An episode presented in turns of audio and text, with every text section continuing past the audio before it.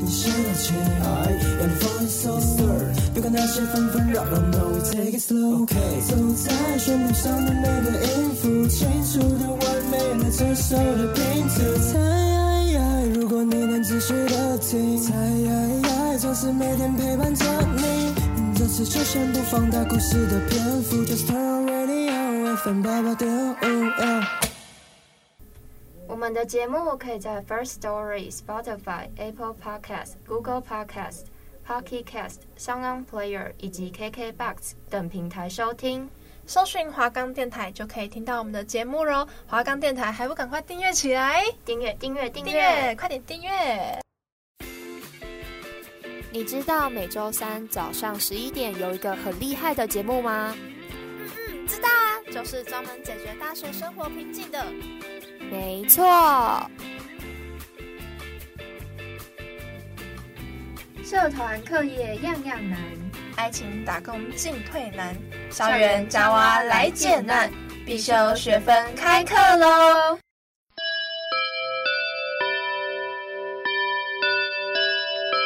大家好，我是主持人露拉，我是主持人蓉蓉。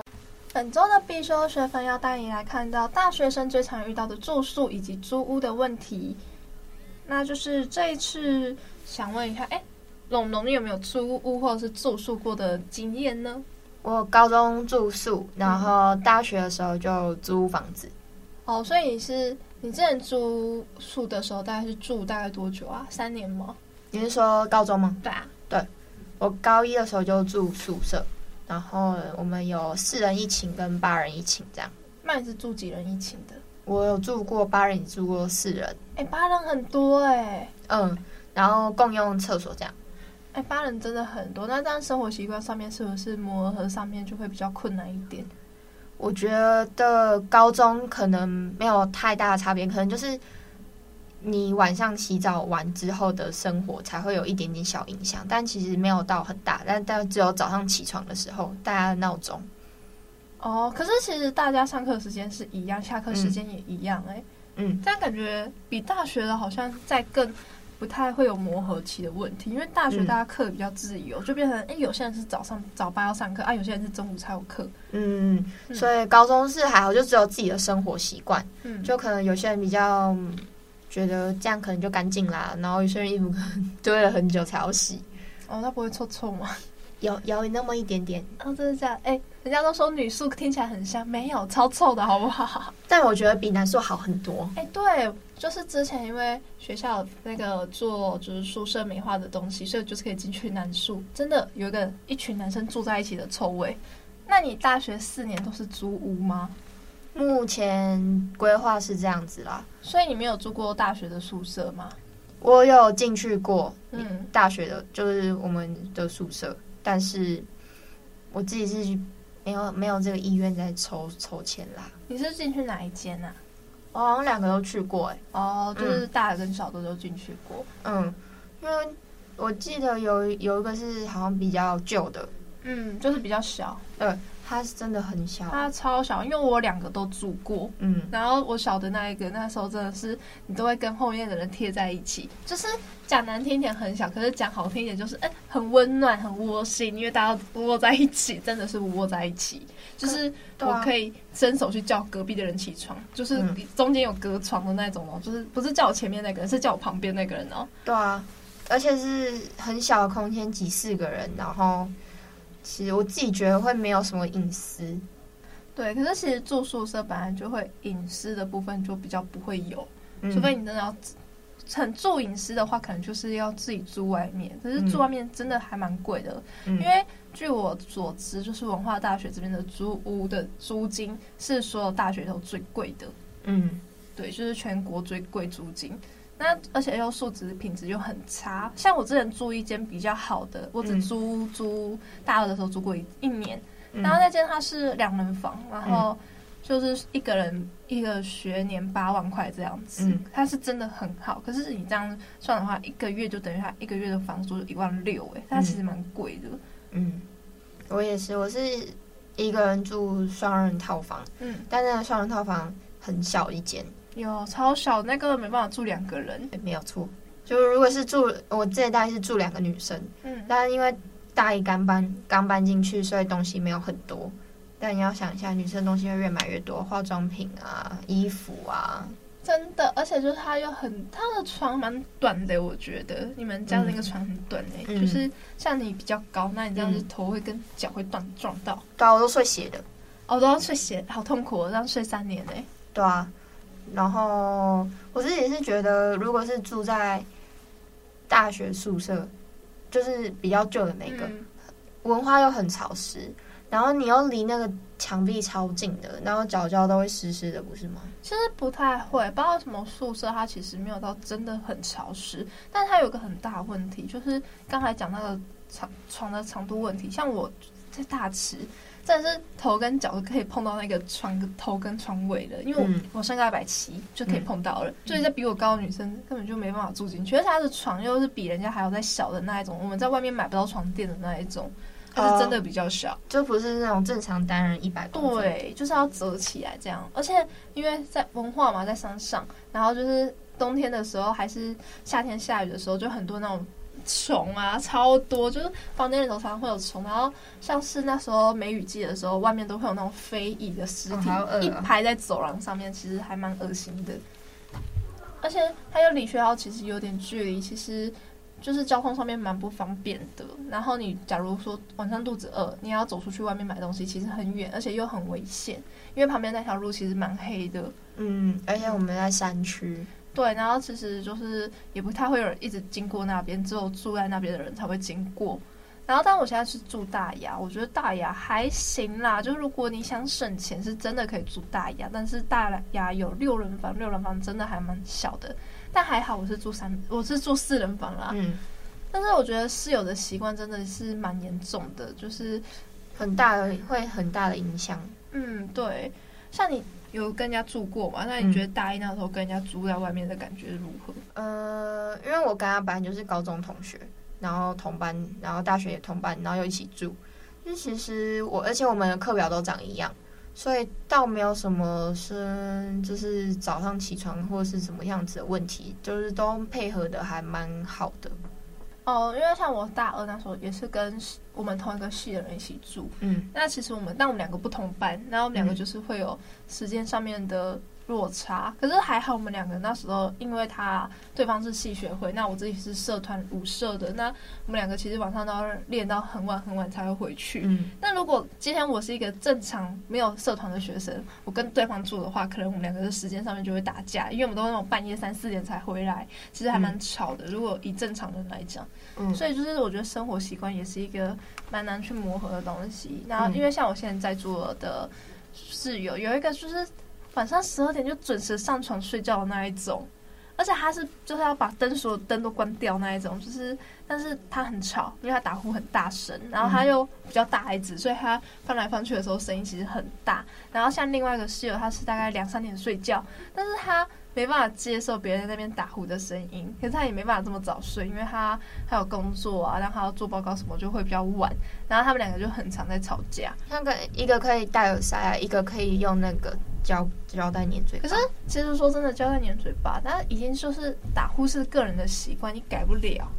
就是你也不能强迫人家说一定要。那那另外一个就只能戴耳塞啊。对，然后变成另外一个人，其实头也很痛。嗯，就是而且我们要当住一年呢，因为宿舍也是住一年这样子，上下学期没有办法换，除非对方不住了，或者是你自己要退宿。但我觉得，就如果是知道自己有生活特殊习惯，或者是你超级洁癖，或者是。你可能自己知道打呼很大声的人，我就建议就是自己在外面租房子。但是前提就是那个打呼的人不知道自己会打呼，然后还觉得别人很吵。就是我觉得这头最痛。就是好，你今天好好讲那都很 OK，可是你今天就是没有自知之明，那最可怕。嗯，我觉得住宿就是需要跟大家好好沟通。对，就是像我们那时候刚进去住的时候，整个群组都在吵，因为有一个女生她就比较。没有自知之明吗？还是怎样？她就是讲话很大声，然后人家都在睡觉，她还会开扩音讲话那一种，而且讲的东西就很毁三观。然后说什么哦，刚在夜店遇到好帅的男生，我刚才在听的上面滑到好帅的男生，什么就是讲一些很没有营养的话，然后别人听了就觉得哇瞎妹，我的妈呀这样子。但是好好跟他沟通，他其实都会改。我觉得有时候就是沟通上面的问题而已。但是像是打呼什么，那真的改不掉啦。但是叫人家晚睡也不可能嘛，叫人家早点睡也不太可能。所以就是住宿舍，我觉得就是会有点像在踩地雷。因为像我大一的时候住的宿的时候，那时候的人我们大家都配合的超好，我们三个，我们四个都是夜猫子，然后都是可以接受人家讲话啊，或者是人家开灯，我们都还可以睡觉那一种。嗯，对，就是大家习惯都比较相同，然后住起来就比较舒服一点。嗯，我觉得就是要找到，就是你跟别人沟通的方式，然后要找到别人接受的方法，不然这很容易又住在一起又要爆炸，然后又很尴尬。哎，对啊，然后就是。你变成说大家都付一样的钱，为什么我凭什么要忍受你这样子？对，嗯，有时候如果你说，哎、那我今天就是喜欢晚睡，那我晚睡我就是不喜欢戴耳机讲电话。其实你可以选择外宿，你没有人强迫你一定要住在宿舍，因为毕竟这是是公共的。一个概念就是，你今天在公共场所，你不可能直接把电话开扩音在那边讲话吧？因为我觉得住宿舍最大的问题就是，它有点像是一个公共空间。今天只有一个人在房间，那不好意思，那就是你的私人空间。但今天两个人以上在那个房间，那就是那就叫做公共空间了。那你就要去尊重其他人，因为毕竟你们都付一样的钱。嗯，呃，我突然想到一个很好笑的事情。嗯就我我不是说我高中住宿嘛，嗯，然后高中住宿的话，就会大部分住宿就是舞蹈班，我是舞蹈班的，然后体育班，然后有时候会有零星几个普通班要住宿，然后因为我们舞蹈班练习的时间都比较晚，然后有时候会跟体育班撞到，然后可能我们就要排那个厕所，嗯，我们就会说第一间就是体育班洗，第一二间体育班洗，然后三四间舞蹈班洗。然后我们那时候，我一开始我自己洗澡，一开始都是洗四十五分钟。哇，那有点久哎、欸！我在宿舍练习到我这样洗，只要洗十分钟。哇，哎、欸，那其实改变很多哎、欸。嗯。然后洗衣服也变得会自己要洗，然后不然之前都丢给妈妈洗。嗯。嗯哦，我觉得住宿舍有个很大的问题，因为今天宿舍大家很多人共用一台洗衣机跟烘衣机，超脏的。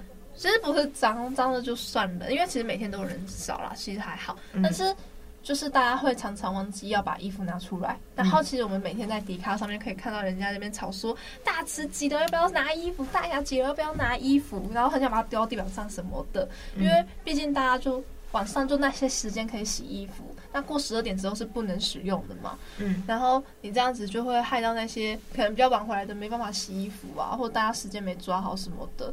所以我觉得，就是你住宿舍要确定好你自己洗衣服的时间是什么时候啊？他们是没有拿篮子去吗？是拿篮子，有时候不会放在旁边，就很多人是没有拿篮子，或者是找找不到篮子之类的。我跟你说有个解决方法。就你躺你的篮子，我有放衣服嘛？你要去烘它，如果没有放，就先把它放在你的篮子。对，但是其实大部分大家会这么做，可是其实很多人大家是没有拿篮子去的，因为那边就是不不知道是谁是谁的篮子啊。因为那边有我们总共是两台烘衣机、两台洗衣机，但旁边还有脱水机，然后还有晒衣服的地方，然后大家篮子都放在那边，其实也分不出来，也不知道那是到底垃圾桶还是篮子，因为觉得篮子太像垃圾桶了。好吧，那可能真的就要贴个名字。嗯，但签名字我觉得没什么用，反正这个问题就是一直存在着。然后，但我之前大二的时候也住宿舍，住外面的时候，然后我们也是共用的洗衣机跟烘衣机。但那时候其实我早上把衣服洗完，然后把它放在那边烘衣，我下午回去，大家都还没有人用洗衣机跟烘衣机，我就衣服一直丢在烘衣机里面。哎、欸，我也常发生这种事情。对，可是在外面可能就大家因为比较少人共用，所以就是比较还好。嗯然后或者是像我之前是邻居认识，然后我知道说我可能比较晚回来，我就叫邻居帮我拿这样子。嗯，然后或者是我已经看到那个洗衣篮，我已经知道是哪一间房间的，我就把它拿出来，然后直接拿去他门口小敲门，跟他说：“哎，你的衣服好了哦，我帮你拿出来。”这样。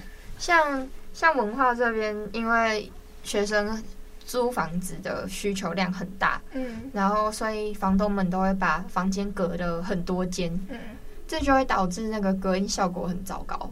哦，对。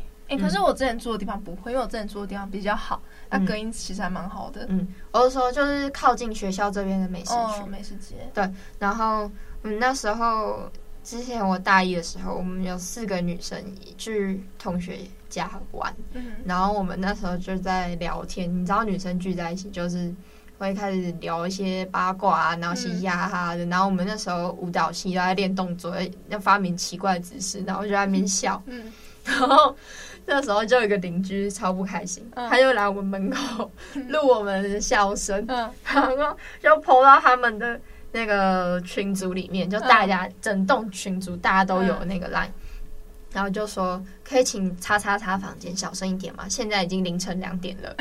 然后结果我们点开那影片之后，发现哇，我们真的很大声呢，而且内容还不太不堪入耳这样子吗？没有没有，是尖叫大笑那种。哇，哎，好吵哦，这样子。嗯。然后哎，可是我之前住在外面还好，因为我们那边我突然觉得我很幸运，我大家住的那一层楼，他都很晚才睡觉，大家都夜猫子，我们都半夜洗衣服的那一种。哦 哦，这样很好哎。对，就是大家习惯比较相同。嗯。然后像我半夜，就是我们常常会找人回来一起煮火锅。每个礼拜五都是我的火锅日。然后我们这边煮一煮，然后呢，我还叫邻居来跟我们一起吃，或者是我们男人杀的群人就叫他们来玩这样子。嗯。就我们那层楼很 peace，就是没有说什么太吵啊，觉得人家太吵怎样子。但其实我之前住麦当劳那边，那养德其实蛮多标仔的，然后其实很吵，而且改管都改的很。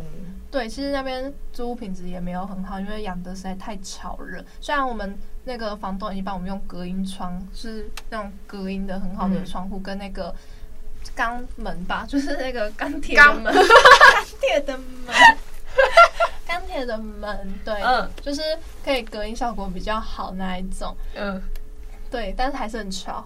就是我呼吁大家，就是在住宅区不要那种很很吵的那个改管，真的是先不要，好不好？你会跟高友轩一样，高中的时候那个后悔装那个很吵的排气管。哦，真的会，而且那个真的不是那有合法吗？其实不合法，所以那边其实常常会有人们抓，嗯、然后就会看到有些就是改管的，他们就会用撸的，那摩托车用撸上山，超好笑。而且因为又在麦当劳那边，然后其实大家的宵夜选择只有麦当劳跟豆浆店，嗯，然后就会很多人那边鬼吼鬼叫，其实就很差。那你之前大二租房子的看房子的标准是什么？我那时候看房子就只因为它是全新装潢，然后那时候连家具都没有，然后我那时候又很急，因为已经要开学了，我就看了那间房子说，说就这间的，这间看起来超优超棒，嗯，虽然比较贵，已经超出我原本的预算，但是我那时候跟我的室友就觉得很 OK，就我们两个都很喜欢它的装潢，然后我们就住进去，然后大家来我们家也觉得那边超棒，只是差在租金有点贵而已，嗯。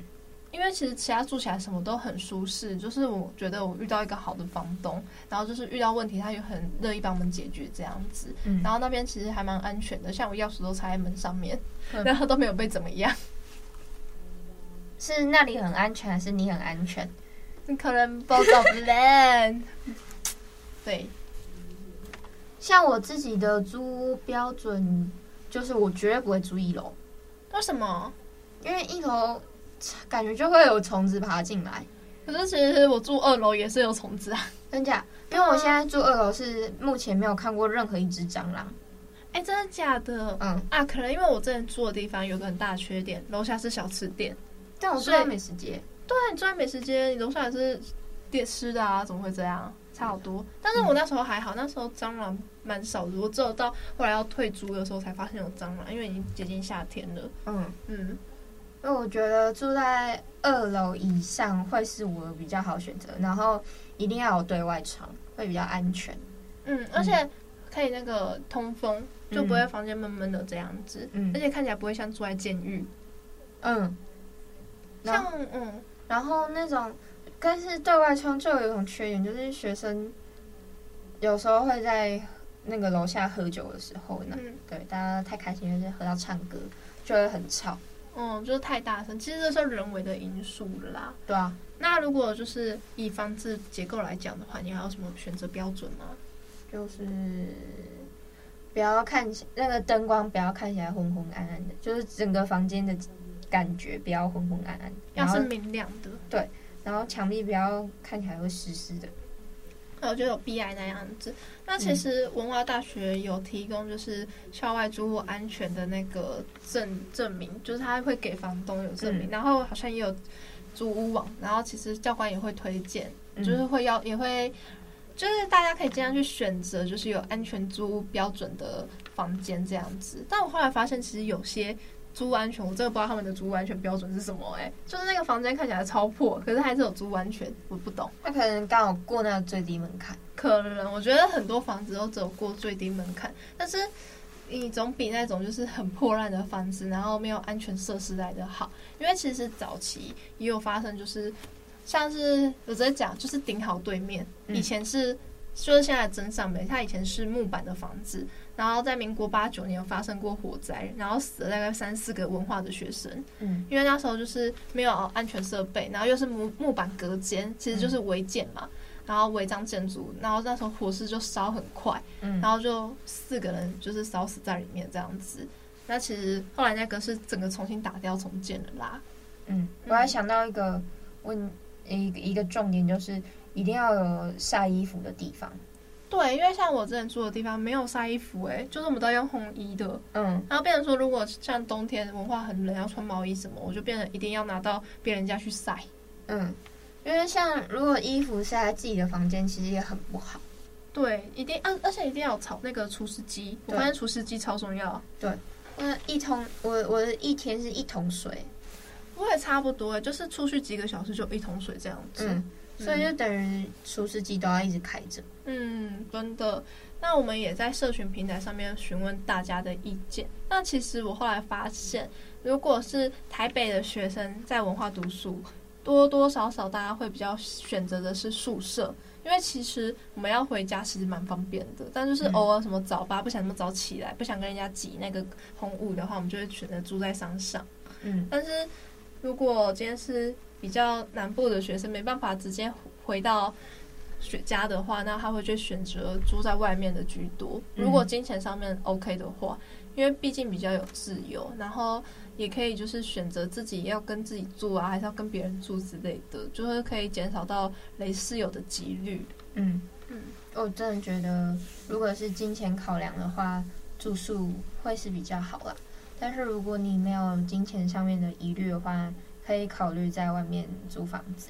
对，那其实如果以大部分的大学生来讲，我觉得应该会都会选择外宿居多。嗯。那只是因为文化这个地方比较特殊而已。因为像我之前就是知道中南部那边的学生，我一个朋友住静怡，但是他们是如果他当初大一没有规定要住宿的话，他们大部分人都一定会是外宿。嗯，但他们其实租金也没有到真的很便宜耶，只是他们还是会选择外宿啦，因为。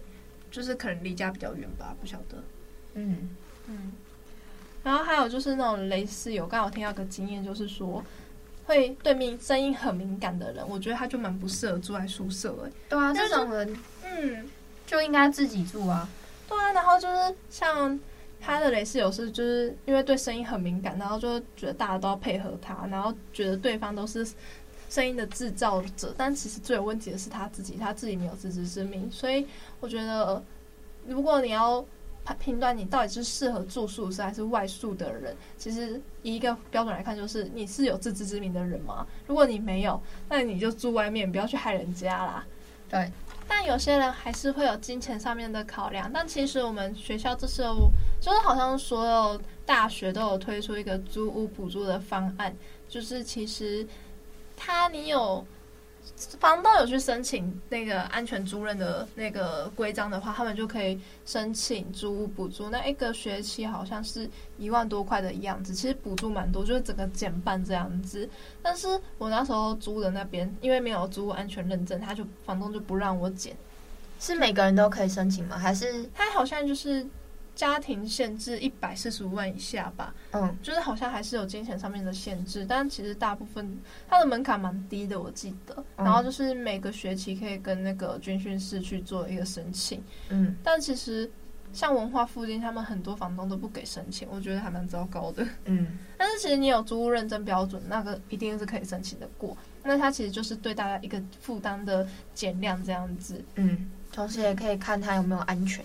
对，就是如果他虽然有贴那个安全标章，可是他不让你去申请的话，那你就要小心他的房子是有没有问题的哦。嗯，那就是我也想要来推荐一些大家租屋的必备小物品，像我觉得有个东西超好用，那就是小米电磁炉。因为其实一个人住外面，你三餐都吃外面，其实蛮不健康的。有时候还是可以自己煮，而且我可以省很包。就是可能你你一餐煮起来才大概不到一百块，可是你外面买东西买一餐，可能就超过破百啊之类的。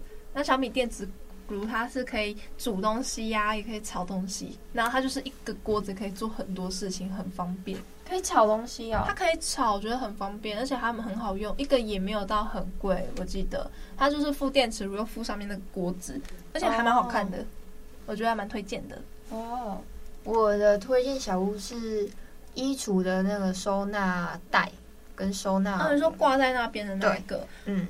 对，那如果对于就是一个人租房子，可是他房子可能比较小，那你衣服比较多，那可以用那个，我觉得蛮方便。嗯，住宿舍也蛮适合的，因为像是电磁炉就不可以带进宿舍，但是宿舍好啦，多多少少可以带个快煮锅也是不错啦。嗯，还有那个收纳抽屉，因为像如果我我是在外面租房子的，上下铺底下还会有个空间，嗯，我就会把那个。衣服放在那个空间里，哦，就是放在里面，对对对，节省空间这样子，也不会有灰尘。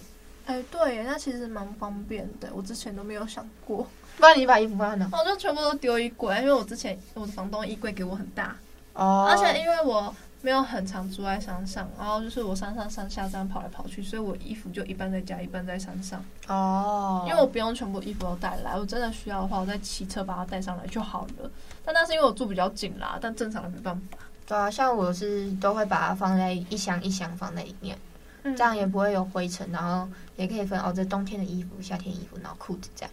因为我觉得鞋柜也很重要，可以要要买那种拆装式的，因为这样你搬进去个地方，你就把它装上去啊，你要搬走再把它拆下来。我的鞋柜是房东付的哦，真的、哦，那我还不错啊。那哦，还有一个东西就是镜子，因为其实你全身镜，你这样抬来抬去很麻烦，那你就是用贴的那种，对，贴的超方便。那 IKEA 四片也蛮便宜的，这样子，其实蛮推荐的。然后就是出门的时候可以看一下，就会赏心悦目。我是没有全身镜诶、欸。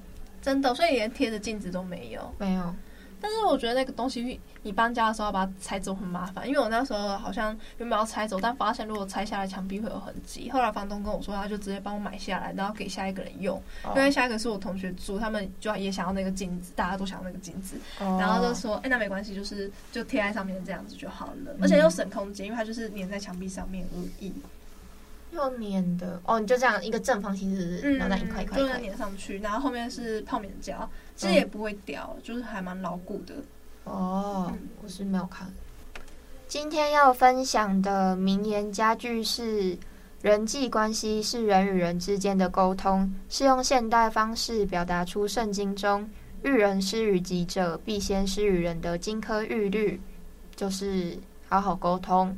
ですが 对，就是沟通很重要。其实没有人说一定都是不可理喻的那一种。其实好好的沟通都可以去解决事情。其实如果解决不了事情，沟通无法无效的话，那就是打吧，吧，就这种暴力，用拳头解决，拳头解决，拳头解决不了问题，但可以解决有问题的人。有问题的人，对，有问题就是。那我们今天必修学分就到这里，下课喽。